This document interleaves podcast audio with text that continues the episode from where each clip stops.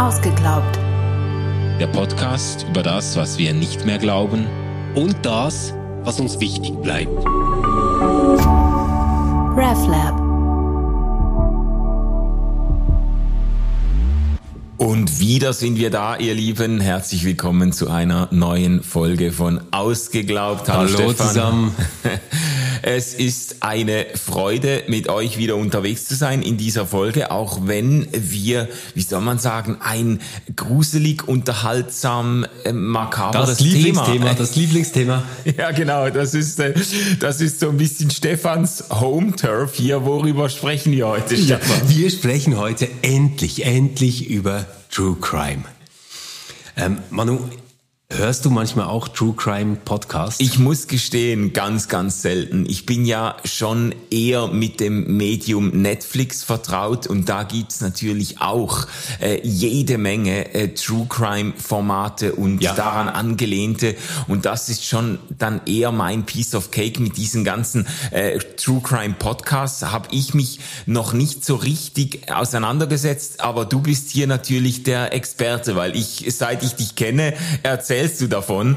Ja, ähm, also genau genommen, ein, genau genommen geht's, geht's eigentlich so, dass ich irgendwann mit Laufen angefangen habe und man macht da dann so lange, langsame Läufe und das ist so langweilig manchmal und so mühsam. Und da bin ich wirklich auf True Crime gestoßen. Also so vor gut zwei Jahren, würde ich sagen, hat das angefangen bei mir. Und ähm, so die äh, Mutter aller True Crime äh, Podcast Serien ist Serial yeah. äh, von Chicago Public Media und das, das war wirklich das Fesselndste, äh, was ich bis jetzt gehört habe. Gab danach auch nichts mehr, was äh, daran herangereicht hat. Da geht es um einen Mord an einer Schülerin, äh, einer asiatischen Schülerin, Heymin Lee, ähm, an der Woodlawn High School in Baltimore. Und das ist okay. so 1999 passiert.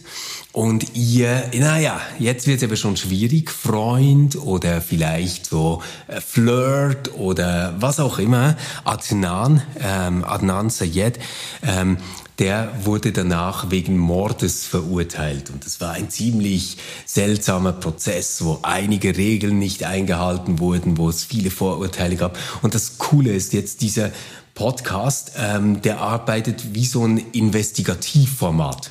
Also der führt so Telefonanrufe, werden da mitgeschnitten und zum Teil wirklich auch in schlechter Tonqualität. Aber man hört dann wirklich Betroffene im O-Ton, ähm, wie die jetzt da mit den Journalistinnen Journalisten sprechen oder Aufnahmen ähm, aus der Zeit selbst ähm, werden da reingeschnitten. Und du hast wirklich das Gefühl, du bist jetzt bei Ermittlungen mitten dabei.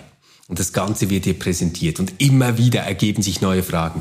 Es ist dann wirklich so, so bei Folge 6 denkst du, ah, jetzt ist eigentlich alles klar, alles klar. Also jetzt, jetzt wissen wir es. Und ja, dann ja, ja. kommt Folge 7 und alles kehrt sich nochmal um und denkst, wow, crazy, brainfuck, wow. Und also das ist wirklich ähm, ganz, ganz speziell. Besonders auch, ist ein Podcast, der nicht nur Impact hat mit Zuhörerinnen und Zuhörern, sondern ähm, Adnan äh, wurde dann nach 23 Jahren tatsächlich aus dem Gefängnis entlassen. Und das hat äh, ganz direkt mit äh, dieser Podcast-Serie zu tun. Ah, krass. Die Staatsanwaltschaft hat daraufhin das äh, Ganze nochmal gesichtet und hat gesagt, naja, das war wirklich kein guter Prozess, da ist einiges schiefgelaufen, äh, wir müssen den jetzt eigentlich auf freien Fuß setzen.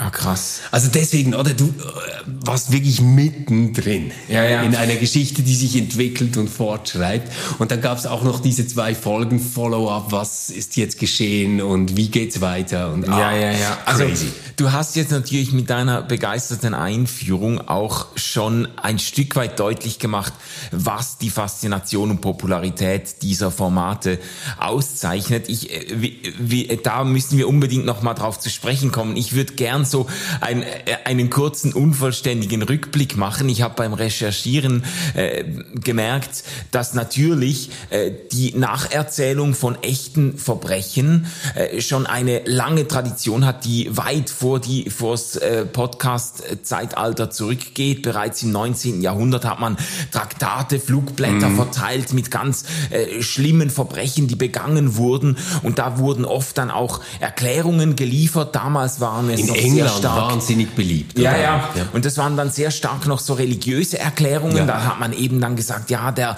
der Bauer, der hat 18 Menschen ermordet, weil er eigentlich ein Werwolf ist und mit dem Teufel einen Pakt genau. geschlossen hatten. So, also da wurde das, die Leute wurden ganz stark dämonisiert oder die Verbrechen wurden dämonisiert und dann im Zuge der Entwicklung und natürlich auch im Zuge äh, der äh, wissenschaftlichen und psychologischen Entwicklung vor allem äh, sind dann immer mehr so die Fragen im Vordergrund gestanden, wie ist ein Mensch dazu gekommen, dass, was hat der erlebt, dass der sowas tut nachher? Also man hat, psychologische Deutung. Ja, man hat die, die, die Verbrechen quasi psychologisiert.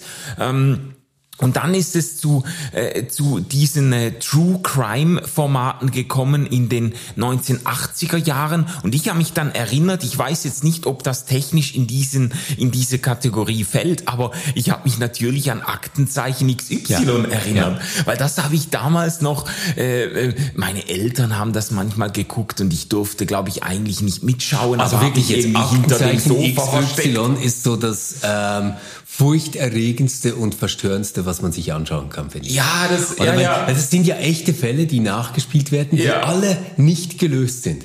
Ja. Also man weiß, dass die Typen, die jetzt da dargestellt werden, die laufen noch frei rum. Ja, der, die sind noch auf freiem Fuß. Und das Geile daran war aber, das ist übrigens, glaube ich, die langjährigste ähm, oder das eines der ältesten Formate zumindest des ZDF und das wurde dann in, in, in Zusammenhang äh, oder in Zusammenarbeit ähm, von ORF und SRF wurde ja. das auch nochmal aufgelegt. Das lief, glaube ich, irgendwie 40, 50 Jahre lang ähm, und äh, jedes Jahr eben mit jeder Sendung wurden neue Verbrechen äh, ähm, vorgestellt. Ich habe das damals so äh, immer mal wieder mitverfolgt und das Faszinierende war natürlich, dass das Publikum Publikum einbezogen wurde in die Aufklärung es der Verbrechen. Es gab ja sogar Folgen, in denen so sachdienliche Hinweise eingegangen sind, dass die Verbrechen danach aufgeklärt werden konnten. Ja. Also Aktenzeichen XY hat zum Teil tatsächlich geholfen, dann Fälle aufzuklären. Und ich meine, das ist ja das Coole, oder? Also du schaust dir etwas an, was dich wirklich schaudern lässt und es macht auch Angst, weil du weißt, die laufen alle noch rum. Ja. Und gleichzeitig hast du eine Legitimation, das zu tun, weil vielleicht hilfst du ja jetzt gerade mit ein schreckliches Verbrechen aufzulösen. Ja, ja, ja, ja, klar. Und dann wurden so Phantombildzeichnungen ja, wurden ja. dann so eingeblendet genau. und dann denkt man, ja, den habe ich den in der Nachbarschaft mal gesehen. Und dann kommen so Hinweise und das stimmt tatsächlich. Dann manchmal haben sie in der nächsten Folge dann gesagt, ja, wir konnten jetzt irgendwie, die Polizei konnte aufgrund der Anrufe irgendwie den Typen lokalisieren und so. Äh, das war so ein wohliges Schaudern, das genau. einem beim äh, Schauen so den Rücken runter lief. Und die, ich glaube, die Beteiligung der Leute war da ganz entscheidend. Das ist jetzt ein Aspekt, der mindestens teilweise, so wie du das jetzt äh, erzählt hast, eben bei Serial, dann doch auch nochmal ins Spiel kommt in diesem Podcast. Nicht überall, ja. aber äh, dass, dass Dinge, die derart gut aufgerollt und recherchiert werden, ähm, dann nochmal in die Realität zurückspielen, mhm. sozusagen. Ja, und ich glaube, so ganz grob, oder, kann man ähm, verschiedene Arten von True Crime unterscheiden. Das mhm. eine ist wirklich so diese Linie, über die wir jetzt schon die ganze Zeit sprechen, dieses Aktenzeichen XY, ähm, dann Serial oder auch ähm, von der Republik äh, gibt's eine äh, ganze Staffel zur Parkhausmörderin Caroline H., die gefährlichste Frau der Schweiz. Da wird okay. wirklich recherchiert, da wird echt versucht, neues, noch nicht gesichtetes oder ausgewertetes Material zu präsentieren. Ähm, äh, das sind alles dann ungelöste Fälle. Ähm, man weiß nicht, wer ist die Täterin, wer ist der Täter oder ist sie wirklich die Täterin oder ist er wirklich der Täter. Also es hat so was Investigatives, der Prozess ist noch offen, es kann auch ganz anders rauskommen. Ja. Und daran schließt sich aber dann eine andere Phase an, also das überlappt sich zeitlich, das löst sich nicht ab, wo es sehr viel stärker um dieses Profiling äh, geht. Mhm. Und es ist so die Faszination auch an diesen FBI-Profiler-Methoden, äh, dass man quasi noch bevor man den Täter oder die Täterin hat, äh, schon durch psychologische Methoden ein Profil erstellen kann, was das für ein Typ sein muss. Und auch das gibt's äh, bei True Crime Podcasts. So einer der bekanntesten im deutschsprachigen Raum ist Joe Bausch im Kopf des Verbrechers. Joe Bausch ist ein Bestseller-Autor, ähm, hat aber auch ähm, eben wirklich äh, viele dieser Täter im Gefängnis besucht, ist äh, ein Psychologe, der dort arbeitet. Und Joe Bausch hat etwa so eine tiefe Stimme und okay. spricht dann mit existenzialistischem Werf okay. über alle diese Fälle.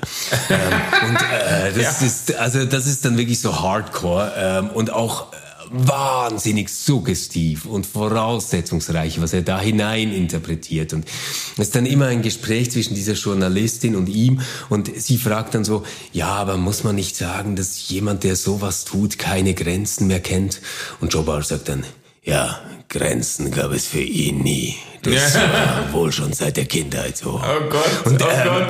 Das aber, ist ja wirklich so dieses äh, psychologisierende Moment, weißt du, genau. so Küchenpsychologie applied. Okay. Auf aber einen schrecklichen Fall. Im, Im Zentrum, im Fokus steht da quasi die Figur des Täters und seine, sein Innenleben. Das quasi. ist genau das Umgekehrte, oder? Da steht der Täter oder die Täterin fest und jetzt geht es nicht darum, einen Cold Case, einen offenen Fall, ja. irgendwie sowas zu präsentieren, sondern jetzt geht es darum, quasi forensisch nachzuspüren, welche Menschen tun sowas. Ja, und, und um psychologisch irgendwie aufzudecken, wie kommt jemand dazu. Und das, das gibt's ja. aber auch in einer ganz anderen Art und Weise. Ein ganz berühmter Podcast, Zeitverbrechen das sind eigentlich in fast allen Fällen ähm, sind die gelöst. Das ist klar, wer es ist. Das ist ähm, Sabine Rücker, die äh, jetzt stellvertretende Chefredaktorin ist der Zeit mit Andreas Sendker äh, zusammen, der ist Wissenschaftsredaktor.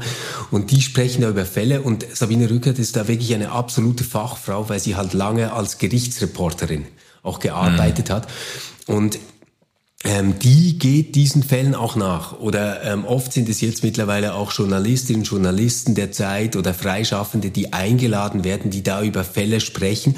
Und das sind meistens eigentlich aufgeklärte Fälle, in aller, allermeisten Fällen. Und da geht es auch darum zu verstehen, was ist da passiert. Und ich glaube, so ein äh, Punkt, den Sabine Rückert immer wieder stark macht, ist, das sind nicht ganz andere Menschen als wir. Also es ist weniger so diese exotische mhm. Zoo-Faszination, lass uns die gefährlichen Tiere anschauen, ja. sondern mehr so das Nachspüren, ähm, dass eigentlich ziemlich gewöhnliche Menschen ganz schreckliche, ungewöhnliche Dinge tun können. Und mhm. wie kommt es dazu?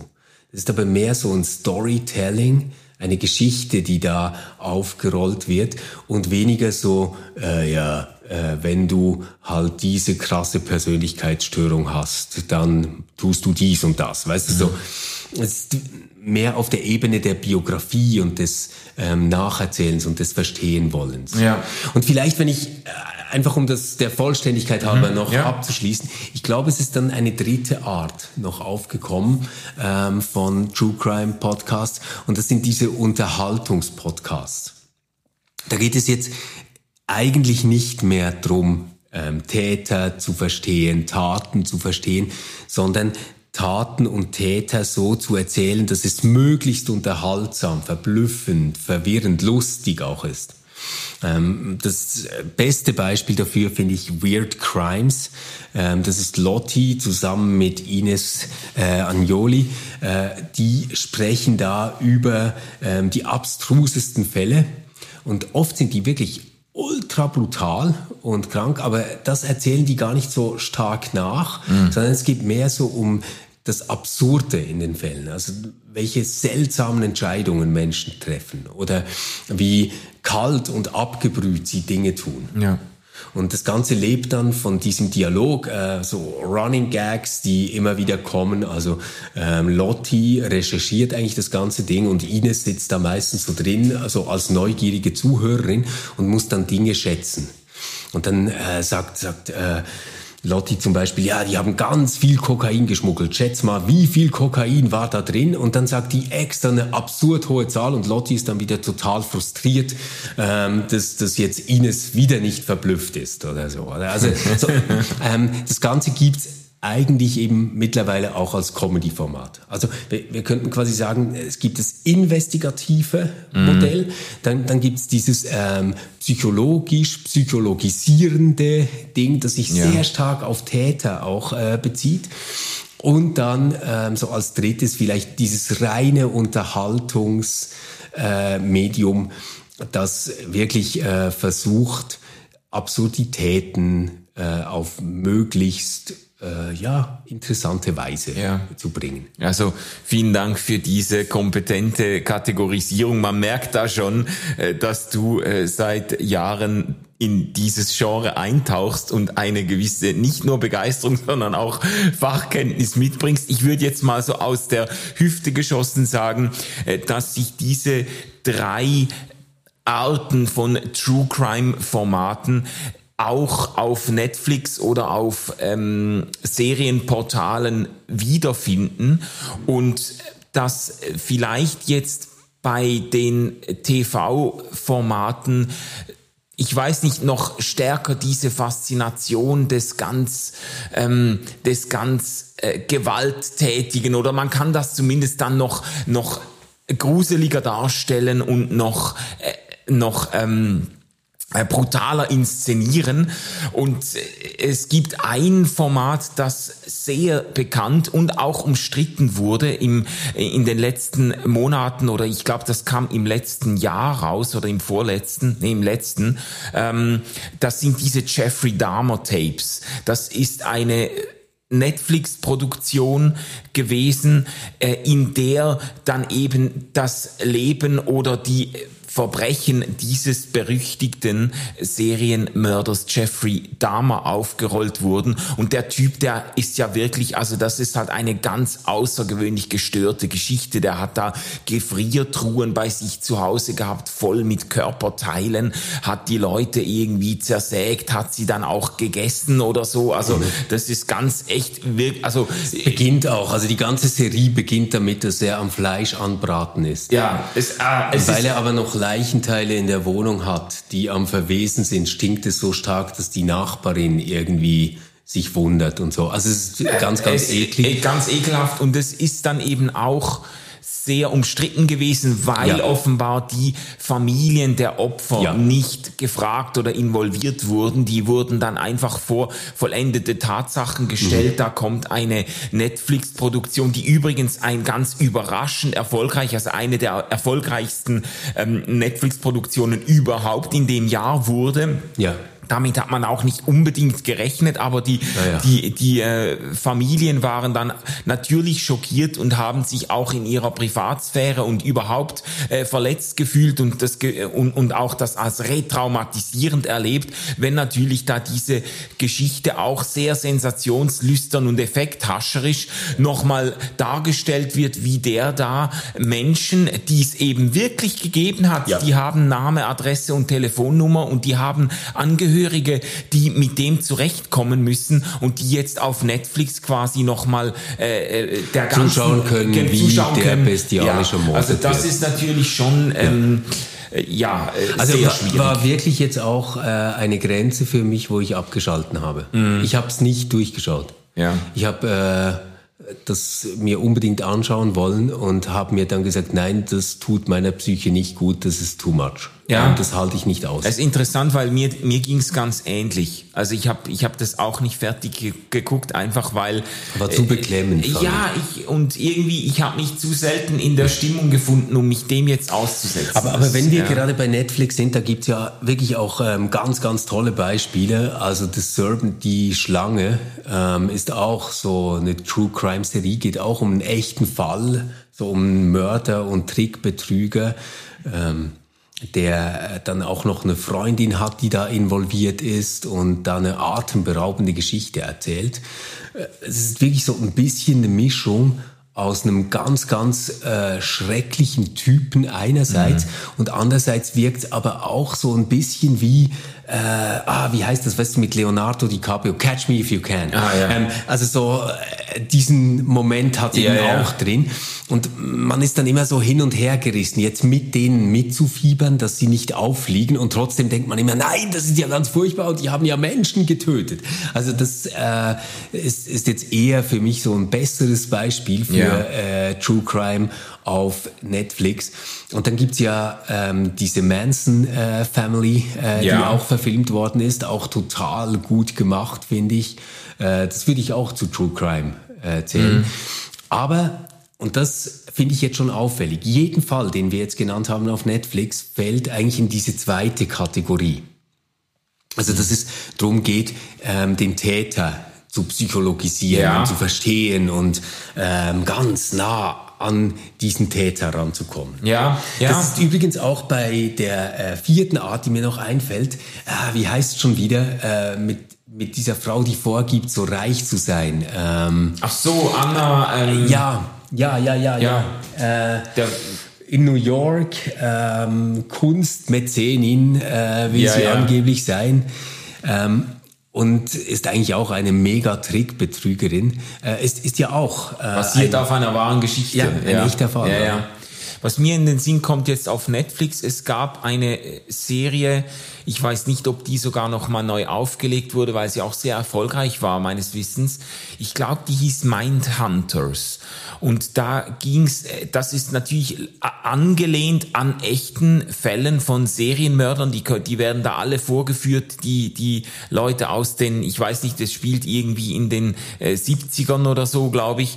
Ähm, aber da geht's eigentlich, oder sogar noch früher, aber da geht's, äh, da geht's genau um diesen Aspekt. Da ist dann ein Psychologe in der Hauptrolle eigentlich, der zum ersten Mal versucht, in den Verstand oder in, ins Denken, in den Kopf der Mörder sich einzudenken und zu verstehen, warum die das tun. Also zum mhm. ersten Mal so ganz explizit auch, auch im FBI, ähm, soweit ich mich erinnere, diese psychologische Perspektive einzuholen. Vorher hat man einfach gesagt, die sind irgendwie, äh, die sind, äh, keine Ahnung, die sind krank, die sind dämonisch, die muss man, die, das sind einfach Monster, oder? Und er hat dann versucht zu zeigen, nein, das, das sind keine Monster, die haben ganz, vielleicht abstruse, aber die haben ganz eigene Logiken, nach denen sie funktionieren und versucht das dann äh, nachzubilden. Das wird so, so ein bisschen äh, nachgezeichnet, dieser Eingang der Persönlichkeits- oder wie sagt man dem, der psychologischen äh, ähm, Forschung in diese, in dieses Täterprofiling und so. Und das, ich glaube, das ist äh, wenigstens insofern akkurat, als dass diese Perspektive auf jeden Fall ähm, eben äh, nicht immer schon da war. Eben mhm. noch vor 100 Jahren hat man viel stärker wahrscheinlich versucht, das Ganze äh, theologisch oder dä äh, dämonisierend oder hexenverbrennerisch oder wie auch immer zu erklären, ähm, äh, bis hin zu ganz abstrusen Ideen von Werwölfen und so weiter. Oder äh, einfach von quasi, das sind abgrundtief böse Menschen, die muss man wegsperren und umbringen, ohne ähm, irgendeinen Versuch, sich in diese äh, ähm, in diese Menschen hineinzuversetzen. Und das, mhm. ist, das ist erst mit der Zeit aufgekommen. Ja, also äh, darüber halt müssen wir auf, auf jeden ja, Fall dann äh, sprechen bei der Deutung. Ähm, ich, ich möchte nur noch etwas ergänzen, was, was nochmal ein bisschen ein anderes Genre ist, weil es wirklich dokumentarisch ist äh, auf, auf Netflix und wirklich auch mit äh, viel stärker jetzt die Opferperspektive einbezieht. Ja. Das ist äh, der, der Tinder-Schwindler. Ah, ja. Ähm, ist auch ein unglaublicher Fall äh, von einem Typen, der einfach eine Frau nach der anderen abzieht, ähm, vorgibt, wahnsinnig reich zu sein. Und es ist dann wirklich bewegend, wie beschämend das ist ähm, für die Opfer. Und ähm, ja, man, man sagt dann so rasch, ja, also darauf äh, hineinfallen, das, das musst du erstmal machen. Also wie kann man nur so dumm sein und so. Aber wenn du dann diese Interviews hörst im O-Ton und diese äh, Frauen siehst, dann merkst du so, dass die sich wirklich Sorgen gemacht haben, dass, dass dieser Typ getötet werden könnte und quasi gedacht haben, ich muss jetzt hier Nothilfe leisten. Also es ist wirklich äh, auch ganz, ganz äh, bewegend und tragisch. Ja. Aber Mann, du hast das ähm, ja, nur noch ein Gedanken. Ist das nicht auch die Serie, in der eigentlich die die betroffenen Frauen, die Opfer eigentlich, sich dann aber zusammentun, um ihn, ähm, um ihn zu identifizieren. Doch, ganz also, genau. Das ganz ist auch genau. ein Stück weit eine Ermächtigungsgeschichte. Ja, das ist wirklich da. eine Ermächtigungsgeschichte, ja. genau. Und deswegen würde ich sagen, ist sie nochmal ein bisschen anders gestrickt. Oder ja. sie dreht sich nicht nur immer um diesen Täter, ja. was bei True Crime wirklich oft der Fall ist. Ja sondern ähm, zeigt auch, hey, diese Opfer, ja, die sind auf ihn ähm, hereingefallen, aber das waren starke ähm, Persönlichkeiten und die haben das geschafft, ähm, sich da wenigstens, ähm, soweit es noch möglich war, dann auch zu wehren. Jetzt hast du schon ein paar Mal darauf abgezielt, dass wir da einen großen Wechsel haben, wenn wir so an die Flugschriften des 19. Jahrhunderts und unsere Gegenwart denken, nämlich, dass wir dort eine Idee des Dämonischen, des Bösen mhm. äh, hatten. Und heute haben wir eigentlich viel eher eine Idee des Kranken. Ja. Und ich, ich glaube schon, dass das auch ähm, ein Stück weit eine gesellschaftliche Errungenschaft ist. Ähm, ja. Dass man das, was man früher böse genannt hat, heute versucht zu therapieren mhm. und es deswegen eher in ein pathologisches Schema überführt hat. Mhm. Und trotzdem zeigt sich ja eine gewisse Sensationslust daran, dass man dieses Kranke immer wieder nacherzählen muss. Also wenn, wenn wir jetzt über Krankheit sprechen, ja, ich weiß nicht, ob jetzt ein Podcast wahnsinnig gut laufen würde, der über verschiedene Ausprägungen von Fußpilz äh, sprechen würde. Aber ähm, diese ganzen Profile von Serienmördern und Serienmörderinnen, die laufen ja schon wahnsinnig gut. Obwohl man ja sagen muss, diese Persönlichkeitsstörungen, die da diskutiert werden, die sind ja extrem selten. Also im Gegensatz dazu, dass man ähm, heutzutage umgangssprachlich ganz oft von Narzissten und Narzisstinnen spricht mhm. ähm, oder von Psychopathen und Psychopathin, muss mhm. man ja sagen, also so häufig begegnest du einem Psychopathen nicht im Leben. Ja, ja, ja, ja.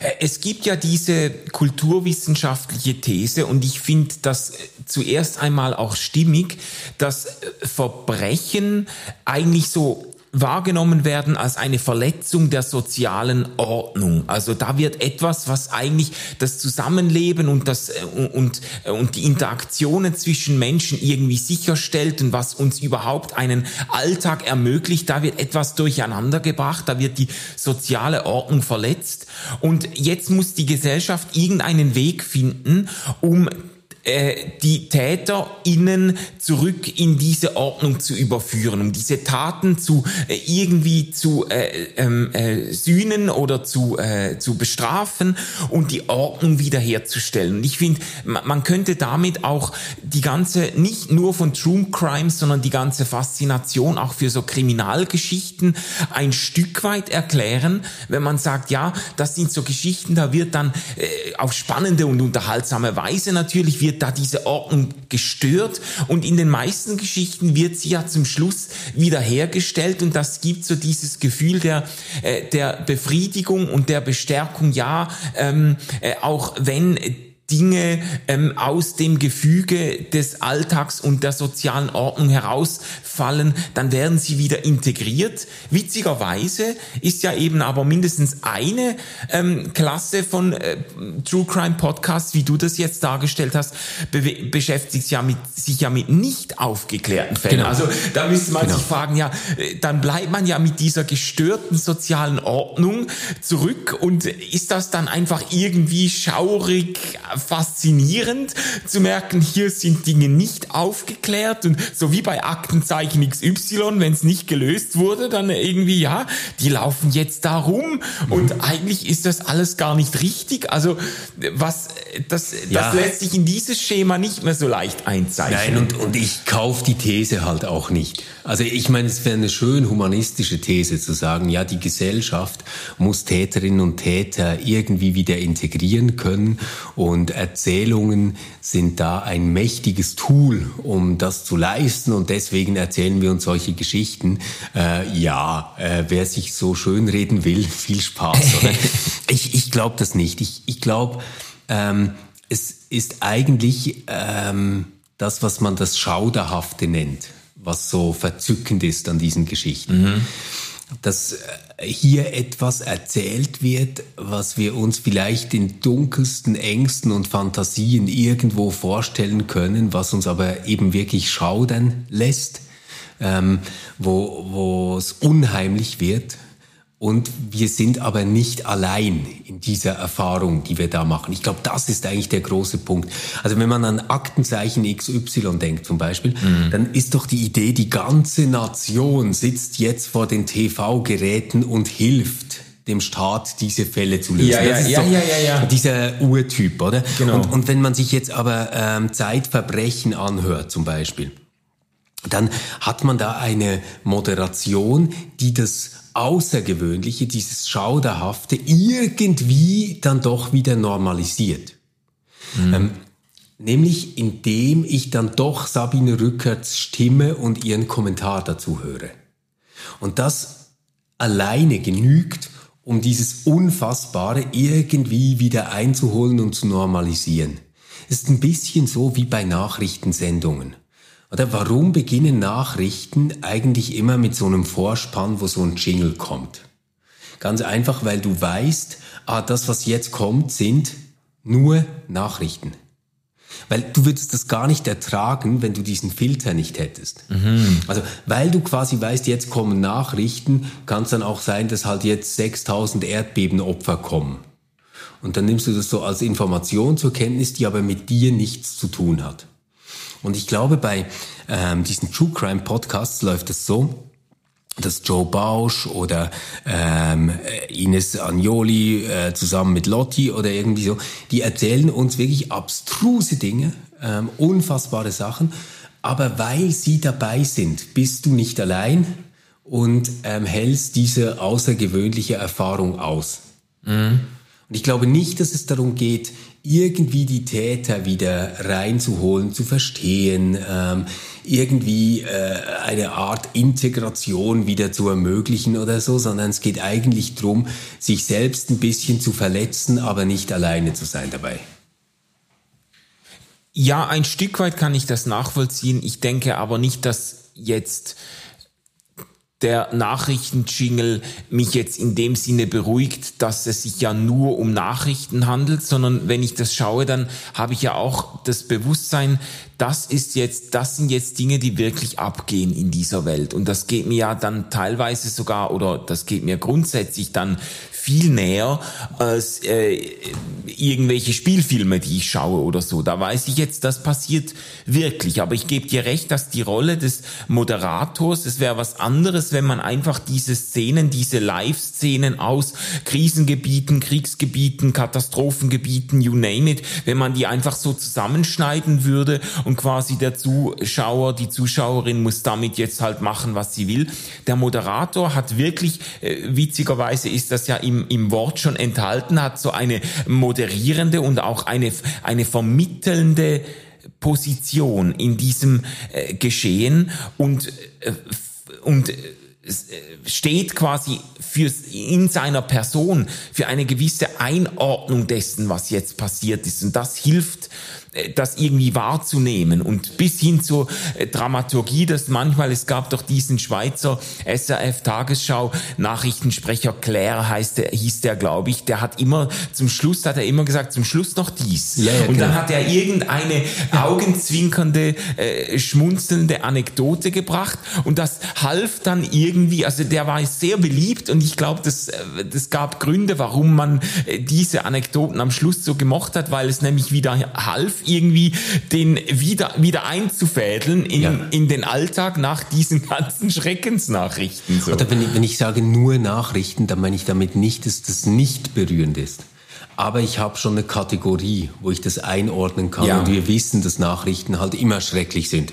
Ja, ja. Also, das, was da passiert, ist quasi ähm, ein Ritual, um das Schreckliche, was jetzt kommt, gemeinsam zu ertragen. Mhm. Ich glaube, das ist eigentlich die Idee ja, davon.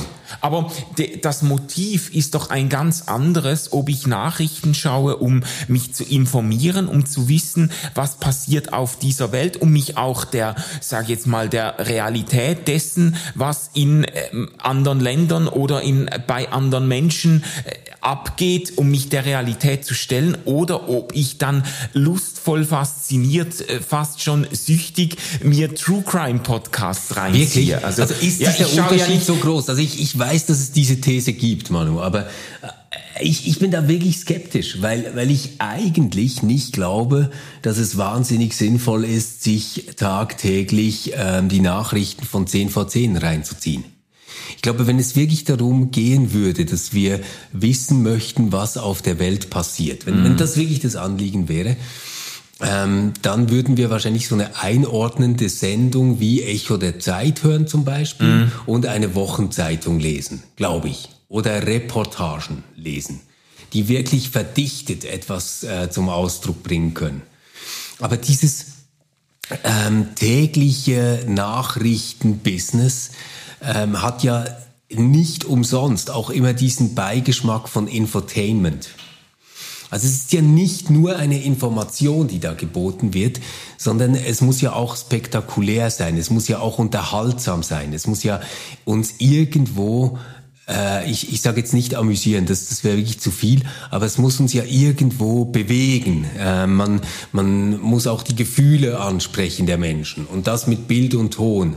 Ja, ja. Ja, auf jeden Fall. Aber es ist für mich doch eine ein fundamentaler Unterschied. Weißt du, ich würde nie auf die Idee kommen zu sagen, ach, ich liebe Nachrichten, vor allem äh, die Berichte über den Krieg in der Ukraine und so. Ich, ich liebe das und äh, ich, ich warte immer gespannt darauf, bis das wieder kommt. Es ist im Gegenteil so, dass ich mich oft dazu zwingen muss, mich dem auszusetzen. Weißt du, dass ich denke, ach Gott, jetzt äh, Nachrichten, äh, äh jetzt muss ich mich dem, äh, aber ich kann mich dem jetzt nicht verschließen als Zeitgenosse. Äh, ich würde jetzt lieber was Unterhaltsames auf Netflix schauen, aber ich, ich muss jetzt einfach mich dem stellen, äh, was im Moment da abgeht, auch wenn es noch so schrecklich ist. Und das ist nicht unbedingt die Geisteshaltung, mit der ich jetzt eine True Crime Sendung auf Netflix oder einen True Crime Podcast hören würde. Aber hast du denn du? beim Nachrichtenhören tatsächlich so diesen staatsbürgerlichen Impuls? Das ist jetzt quasi eine Pflicht, dass ich mich hier informiere. Ja, also sta staatsbürgerlich empfinde ich das nicht unbedingt, aber es ist tatsächlich so, dass ich ich bin kein regelmäßiger Nachrichtenschauer. Ich schaue das nicht jeden Tag, aber ich habe immer wieder dann äh, das Gefühl, jetzt muss ich einfach äh, mich updaten und jetzt muss ich mich dem stellen, was da passiert, gerade eben in Corona-Zeiten, in Ukraine-Kriegzeiten und so. Und das fällt mir dann tatsächlich schwer. Da habe ich jetzt nicht so dieses lustvolle Schaudern, das ich vielleicht hätte, wenn ich jetzt irgendwie einen True Crime Podcast Nein, höre. Ich, ich glaube aber etwas anderes passiert beim täglichen Nachrichtenschauen, dass wir äh, abstumpfen. Also, ja. Wenn ich, wenn ich mir es überlege, jetzt mit zwei Phänomenen, äh, an die ich mich beide gut erinnere und in denen ich mittendrin stecke, dann wäre vielleicht das erste Corona was ich am Anfang, also ich weiß noch, es war wirklich so im Homeoffice, haben wir darauf gewartet, dass jetzt die Pressekonferenz kommt. Ja. Und äh, da haben wir uns dann vor dem TV versammelt und äh, uns das angeschaut in voller Länge mit allen langweiligen Fragen, mit allen Details. Und dann hat man sich ähm, mit den Nachbarn erzählt, was man da gesehen hat. Und es war quasi wie ein Fußballspiel. Ja. Und irgendwann wurde es einfach langweilig und war auch egal. Und ja. Äh, ich, ich sage jetzt was ganz, ganz Schlimmes, aber ich, ich glaube, man muss das sagen, weil es tatsächlich stimmt. Das war auch mit dem Ukraine-Krieg zu Beginn so. Also, dass man wirklich morgen für morgen aufgewacht ist und zunächst mal geschaut hat, wo ist jetzt die Frontlinie? Wie weit ist jetzt dieser Konvoi ähm, nach Kiew vorgestoßen? Es, es gab doch am Anfang diese Bilder von dieser mhm. riesigen Raupe, ähm, dieser ja. Karawane, die quasi nach Kiew zieht. Und man hat doch da damit gerechnet, ähm, die werden sich jetzt den Zelensky schnappen, die werden den irgendwie ähm, standrechtlich erschießen und da eine neue Regierung einsetzen. Es ja. ist eine Frage von Tagen oder Stunden. Ja. Was ist jetzt passiert? Wie hat sich die Linie dort verschoben? Und jetzt, wo alles irgendwie so in den Gräben feststeckt, wo es Offensive und Gegenoffensive gibt, ich glaube nicht, dass die Menschen das noch mit demselben Interesse wahrnehmen. Ja, ich glaube auch nicht, dass ja. wir irgendwie etwas tun für die politische Bildung in diesen Nachrichtensendungen.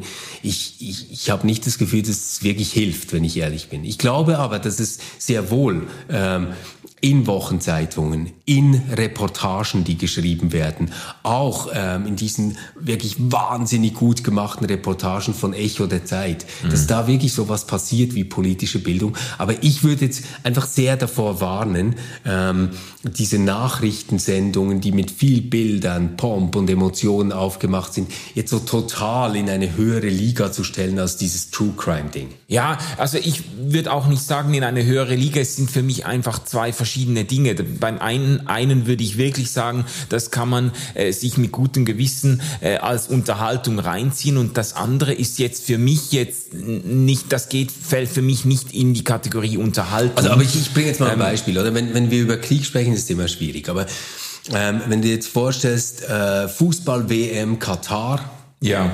Ähm, da hatten wir Podcasts, äh, die wirklich äh, nur dazu da waren, über Katar und den Fußballwahnsinn zu sprechen. Und wir haben es jeden Tag vor der WM, haben wir das in den Nachrichtensendungen thematisiert gesehen. Und ich denke so, ja, aber wem hat das jetzt wirklich was gebracht? Also was hat sich jetzt dadurch verändert? Hast du jetzt eine andere Perspektive auf Katar oder den Fußball oder die Fußball-WM, als das du vorhattest? Wahrscheinlich war das null nachhaltig. Ich, ich glaube nicht, dass sich irgendetwas in der Welt dadurch verändert hat. Und was, was ich aber schon glaube, ist, dass wir immer wieder diese Lagerfeuer brauchen, gesellschaftlich, ähm, um die herum wir uns versammeln können, äh, wo wir staunen können und sagen, verrückt, Herr Manu, ist nicht verrückt? Und manchmal passiert es so mit lustigen Dingen. Dann ist es zum Beispiel ähm, Eurovision Song Contest. Äh, wie viele yeah. Punkte kriegt die Schweiz? Ah, Deutschland wieder nicht. So, oder? Ähm, und dann, dann gibt es so diese anderen äh, Themen, ähm, wo ich denke, das sind dann vielleicht die etwas kleineren Lagerfeuer, die Communities um sich herum sammeln. Und das ist dann zum Beispiel, wenn Lotti und Ines äh, eine krasse Geschichte erzählen, dass irgendwie Jugendliche beim Zelten überfallen worden sind und die da alle massakriert tot äh, in ihren Zelten lagen, ähm, wo, wo man auch wieder sowas hat. Und, und das wird ja dann tatsächlich auch diskutiert auf Instagram. Und es gibt da eine Community, äh, die da dran hängt und mhm. die sich wirklich damit identifiziert. Ja, aber jetzt haben wir die Frage immer noch nicht wirklich geklärt, was denn diese enorme Faszination ausmacht. Dieses, dieser True Crime Podcast, die sind 2015, 16 aufgekommen und sind wirklich äh, Senkrechtstarter gewesen. Da gibt's ganz viele in allen Ländern, mhm. gibt's Formate und so.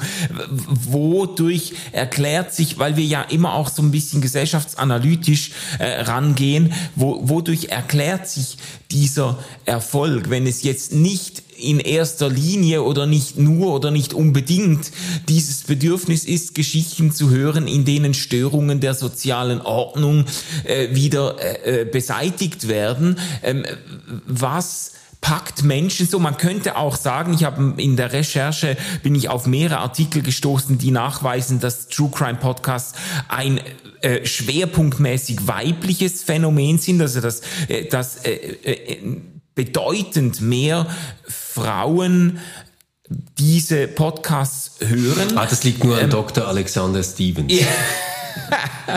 nee, aber man könnte fragen, was, ist, was, ist, was macht die Faszination aus? Also eine These, auf die ich gestoßen bin, ist jetzt für die Frage, warum Frauen so äh, überwältigend ähm, in der Mehrheit sind unter den Hörer, Hörern der äh, True Crime Podcasts. Ähm, eine These war, dass unterschwellig dass Frauen sich sehr viel stärker bedroht fühlen von Gewalt, dass Frauen im, ich glaube nach Umfragen äh, etwa doppelt so viel äh, Angst haben wie Männer oder doppelt so viele Frauen Angst haben als Männer, ähm, Opfer von Gewaltverbrechen zu werden und dass sie sich unterschwellig mit diesem Podcast quasi auf mögliche Übergriffe vorbereiten und versuchen zu durchschauen, wie ticken die Leute und wie kann ich dem dann ausweichen, wenn es mich dann mal trifft. Also ich weiß jetzt nicht, wie wie überzeugend diese Erklärung ist. Aber ja, ich äh, habe die auch äh, gelesen in der Vorbereitung ja. und ja, also ich weiß nicht, gell? Ähm, äh, vielleicht, vielleicht gibt es das äh, manchmal so, aber wirklich, ich, ich glaube, der Fehler liegt schon drin, dass man erklären muss, warum das sinnvoll ist, was man da tut. Oder ich, ich sehe das ein bisschen so. Äh, auf YouTube und in Podcasts gibt es zwei Dinge, die funktionieren. Das eine ist, ähm, du lernst etwas, das dir hilft, jetzt ein Problem zu lösen. Mhm. Also zum Beispiel die fünf Tipps, um schneller zu laufen. Sowas läuft.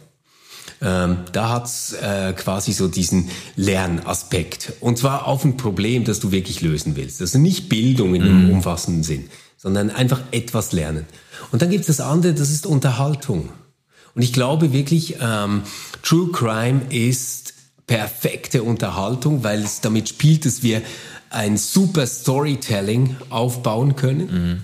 Und immer wissen, hey, das hat sich jetzt nicht einfach irgendjemand ausgedacht, sondern das ist echt so passiert. Mhm. Das, das, es gibt diese Menschen wirklich. Und man kann sich dann so überlegen, krass, wie könnte das weitergegangen sein? Hätte ich da auch so reagiert oder nicht? Also diese ganze, ähm, diese, diese ganze Empathie, die man da äh, reingeben kann und, mhm. und wo man mitfühlen kann, äh, die, das, das alles steht weit offen. Ich glaube nicht, dass es darum geht, sich irgendwie auf schreckliche Dinge vorzubereiten, sondern eher äh, mitzufühlen.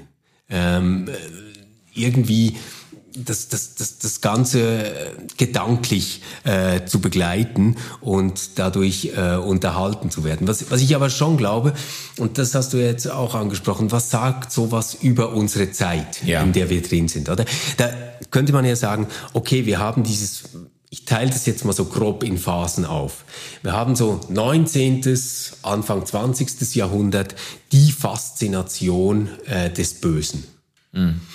Ähm, das ist dann quasi wirklich so ein bisschen, ähm, ja, die, die Show, die jetzt die Abgründe, die Monster, die ganz üblen Verbrecher zeigt. Es gibt ja auch Museen aus dieser Zeit, oder, die sich Verbrecher widmen. Die Faszination für Jack the Ripper etc. Yeah. Also das, da, da geht es aber wirklich um die Bestie. Mhm. Und die Bestie ist nicht eine Bestie, die in dir auch drin schlummert, sondern das ist die Bestie, die uns als Menschen bedroht, quasi mhm. so. Mhm. Dann kommt dieser große psychologische Turn und es geht nicht mehr darum, ob etwas böse oder bestialisch ist, sondern das Ganze wird erklärbar. Es ist das Kranke. Ja, es wird pathologisiert dann. Es wird pathologisiert. Und ich glaube, die dritte Welle, die wir jetzt gerade erleben, ist, dass ich daraus nochmal Unterhaltung mache. Ja. Und zwar nicht Unterhaltung im Sinne wie, uh, mega schlimm mit Jack the Ripper, sondern dass es sogar witzig werden kann. Also ich glaube, der Umgang der Gesellschaft damit ist letztendlich Weird Crimes. Also die unglaublichsten und absurdesten Geschichten mit Ines Agnoli und Lotti und sie erzählen dir, was, so, ich, ich glaube, mhm. das ist das Ding. Also letztendlich glaube ich, dass wir die Normalisierung nicht dadurch hinbekommen, dass wir das Kranke oder das Böse erklären können, sondern dadurch, dass wir uns zu einer Community zusammenrotten, die sagen, hu, jetzt erzählen wir uns die Schauergeschichte, aber zusammen halten wir das aus, gell? Ja, aber also ich kann damit gehen, vor allem finde ich die Einteilung in solche Phasen interessant. Das überlappt sich sicher und es gibt ja auch, je nachdem, in welchen äh, Milieus man sich bewegt, gibt es auch heute noch dämonisierende Zugänge und so weiter. Aber äh, so äh, rausgezoomt scheint mir das stimmig zu sein. Aber es ist ja doch so, ähm, dass bis heute eine gewisse Faszination für dieses Böse vorherrscht. Und dass vielleicht, vielleicht ist es auch ähm, das, was du jetzt im Übergang von einer zweiten psychologisierend, pathologisierenden ähm, Phase hin zu einer, wie soll man dem sagen, mehr Unterhaltungsphase, die wieder ein bisschen, äh, vielleicht auch ein bisschen wegzoomt von der Psychologie der Opfer, dass sich darin auch vielleicht abzeichnet, dass man eben nicht jedes Verbrechen oder jeden Verbrecher letztlich verstehen kann, weil es, weißt du, es gibt ja auch so dieses, recht, ja, das glaube ich auch. Es gibt auch so diesen, ich, hab, ich bin auch schon in Diskussionen mit Leuten darauf gestoßen, so diese Überzeugung, die natürlich durch diese starke Psychologiewelle auch in, im letzten Jahrhundert ähm, ausgelöst wurde. So, ähm, alles hat seine Gründe und eigentlich meint's auch jeder gut. Die, die meinen, die sind alle gut, die, meinen können alles gut. heilen. Die, wir können alles heilen und vor allem äh, auch jemand, der ganz schlimme Dinge tut, ja. der hat seine Gründe, der hat vielleicht hat seine Mutter oder sein Vater hat ihm genau diese Dinge angetan und jetzt hat er irgendeinen ganz komischen Kompensations Reaktionsmechanismus oder irgendwas psychologisch, das kann man alles erklären. So dieses, weißt du, diese Idee, man man kann das, letztlich könnte man das alles durchschauen, alles erklären und zeigen, warum diese Person nicht anders konnte, als genauso zu handeln, wie sie gehandelt hat und warum, äh, damit wird ja das Böse dann eigentlich auch ein Stück weit weg erklärt, weißt du? Ja, aber das, das war ja genau die Bewegung, oder? Also, wenn, wenn wir jetzt so 19., Anfang 20. Jahrhundert nehmen, da hast du das Böse und es gibt den Bösen und das musst du ausmerzen, wegsperren, von der Gesellschaft fern fernhalten. Das ist doch die Idee, ja. die letztendlich hinter ja. dem Konzept des Bösen steht. Dann kommt quasi der Siegeszug der Psychologie und damit auch der Therapie. Und plötzlich ähm, stellt sich die Frage, brauchen wir überhaupt Gefängnisse? Sollten wir diese Leute wegsperren? Sollten wir nicht gute Therapiesettings schaffen? Und natürlich hatte das auch sein Recht. Und man hat das ja auch getan. Ja. Und dann kommt eine nächste Gegenbewegung, die sagt, ja, aber das klappt nicht für alle, denn es gibt die ganz krass Bösen. Mhm. Oder? Ja. Und das ist doch so das, ähm, was, was jetzt passiert. Und das ist ja auch ähm, dann wirklich, wenn es darum geht, ähm, ich meine, hey, wir, wir leben in der Schweiz. Wir haben hier per Initiative ein Gesetz äh, angenommen, das sagt, dass man Täter lebenslang ohne Recht auf eine Prüfung ihres Falls verwahren darf. Also die kommen nie wieder raus. Mhm. Die haben keine Chance auf Resozialisierung. Mhm.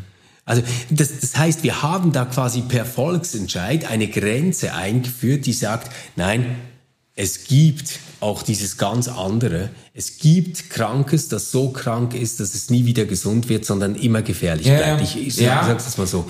Okay, und das hat doch eine, also wenn, wenn man an Rupperswil denkt zum Beispiel, oder? Dieser äh, Mehrfachmörder, äh, wirklich eine ganz, ganz furchtbare Geschichte aus, aus der jüngeren Zeit, da ist man fassungslos. Und man will doch dann irgendwie wissen, nein, so einer kann das nie wieder tun. Ja. Und trotzdem möchte man doch irgendwie verstehen, was geht im Kopf von so jemandem vor. Mhm.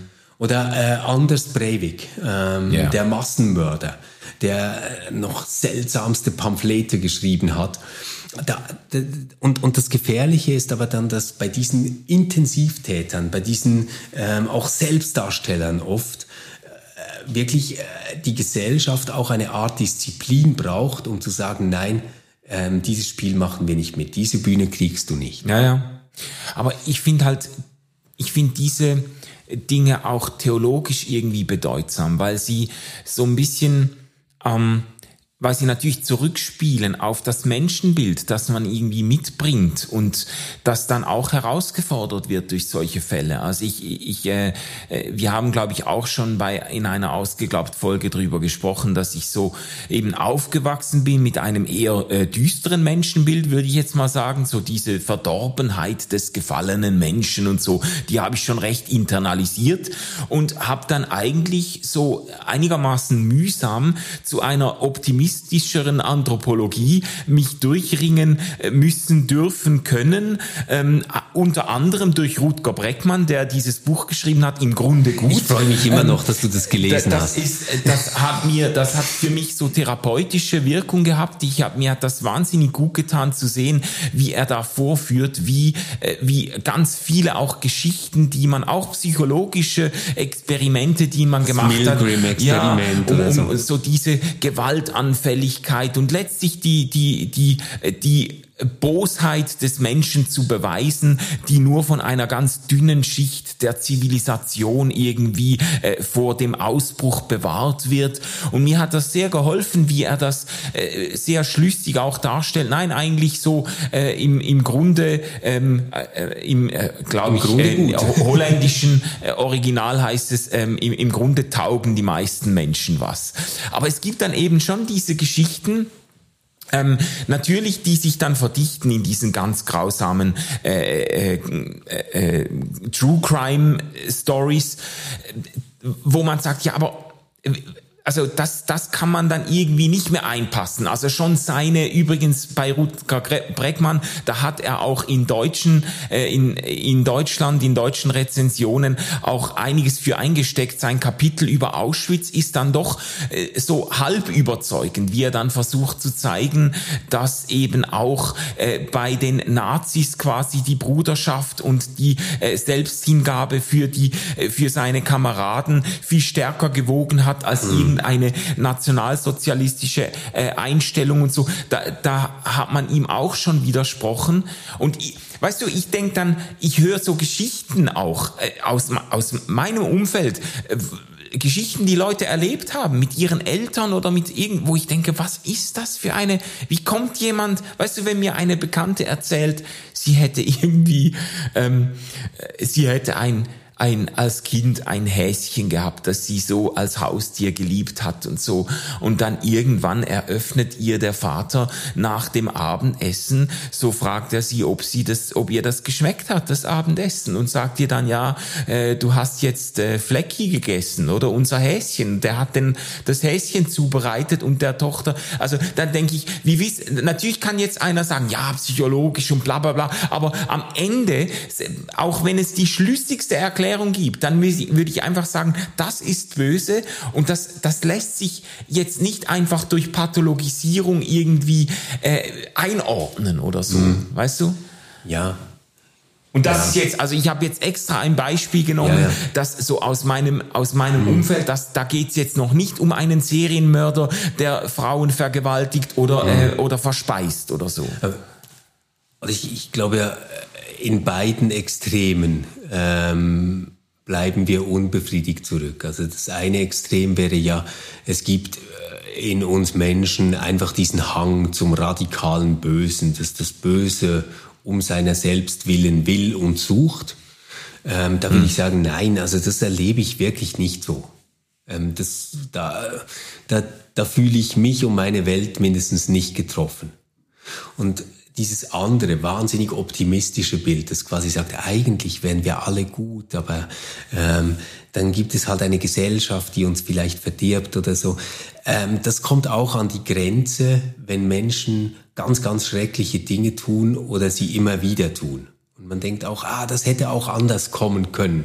Weil wir wollen das ja als Handlung verstehen und nicht einfach als ähm, eine Abfolge von aufeinander aufbauenden Effekten. Also ja. wir, wir wollen ja auch eine Freiheit dabei mitdenken können. Ja. Es hätte auch nicht diesen Mord geben müssen. Ja. Und den nächsten vielleicht auch nicht. Also so. Ja, oder? und es gibt und, Geschichten, die man einfach nicht genau. so, die, die sich nicht mehr framen lassen, als ja. eigentlich hat er das schon gut gemeint. Nein, nein, ähm, äh, genau. Äh, so, ja, nein, manchmal hat es jemand vielleicht wirklich böse gemeint. Ganz genau. Und ähm, sehr oft stellt jemand ganz egoistisch seine Interessen über alles andere und tut dann schreckliche Dinge. Das, das ist so. Ja.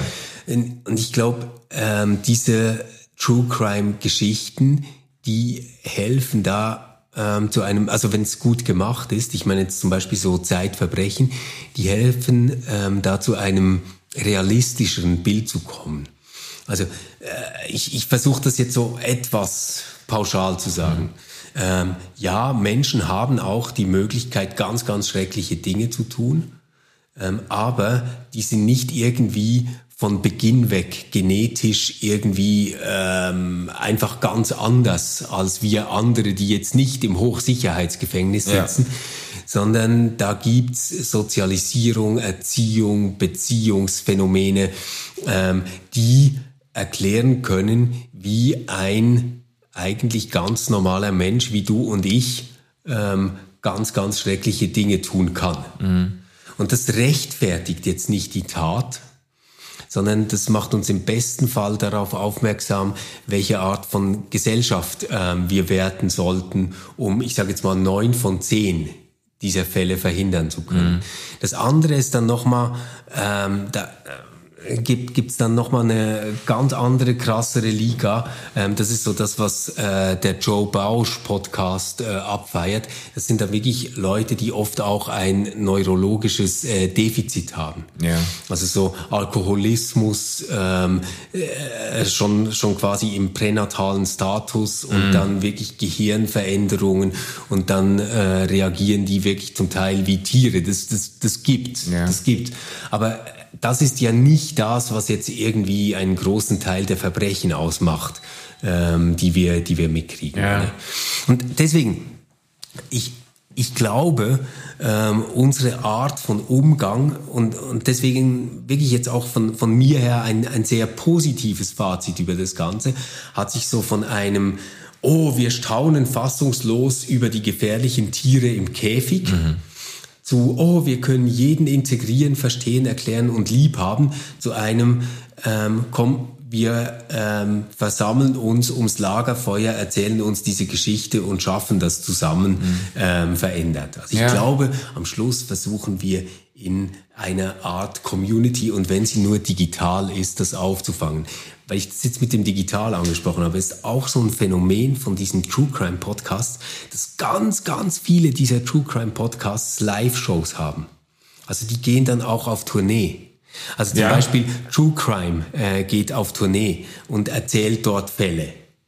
Ähm, oder man hat auch Zeitverbrechen, wird manchmal live äh, aufgenommen und, und ausgestrahlt. Oder äh, Weird Crimes ähm, gibt auch live, oder? Und ich glaube, das hat wirklich dieses Ding, ähm, wir, wir sind so eine Gruppe und zusammen erzählen wir uns diese Geschichten und hu, halten das Schaudern zusammen auf. Ja, ja. Also ich muss sagen, biografisch habe ich ja so ein Wechselbad der Gefühle oder eine, einen Pendelschlag äh, mitgemacht, eben von einer sehr, würde ich sagen, sehr rabenschwarzen Anthropologie, die dem Menschen eigentlich fast gar nichts Gutes zutraut, über eine ähm, sehr optimistische Anthropologie, die irgendwo äh, glauben will, dass wir es doch alle gut meinen, äh, hin zu einem Verständnis des Menschen als ein konfligiertes Wesen. Ein, ein, der, der Mensch als, als jemand, der, der in sich wirklich ganz viele Potenziale trägt, aber eben auch Potenziale zum Bösen und der in sich selbst auch erlebt, wie, und das hat für mich dann wieder mit diesem Freiheitsmoment zu tun, wie irgendwo in, in alltäglichen Situationen und natürlich auch in zugespitzten, ähm, außerordentlichen Situationen er irgendwie herausgefordert ist und merkt, es, es gibt da eine Handlungsbandbreite äh,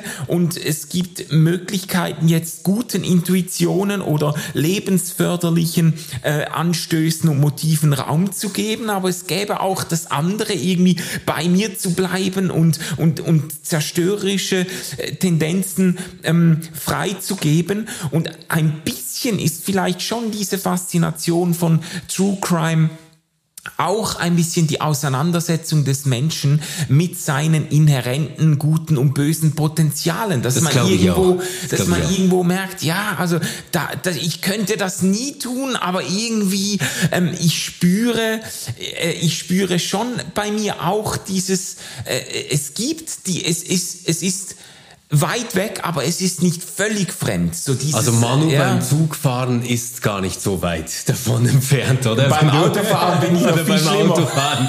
genau. Ja, aber, aber vielleicht ist es tatsächlich ähm, ein Punkt, oder? Dass, dass wir darin etwas von uns spüren, was wir zivilisiert haben und ähm, was wir zurückhalten, was aber auch zu uns gehört, dass mhm. wir das zurückhalten können. Das ist nicht etwas äh, uns Fremdes, äh, dass, dass, dass wir das tun. Und das andere, das könnte schon auch sein, ist so, ähm, dass man sagen kann, ja, manchmal bin ich auch ein Arschloch und manchmal mache ich auch Dinge, die nicht gehen, aber schon nicht gerade so.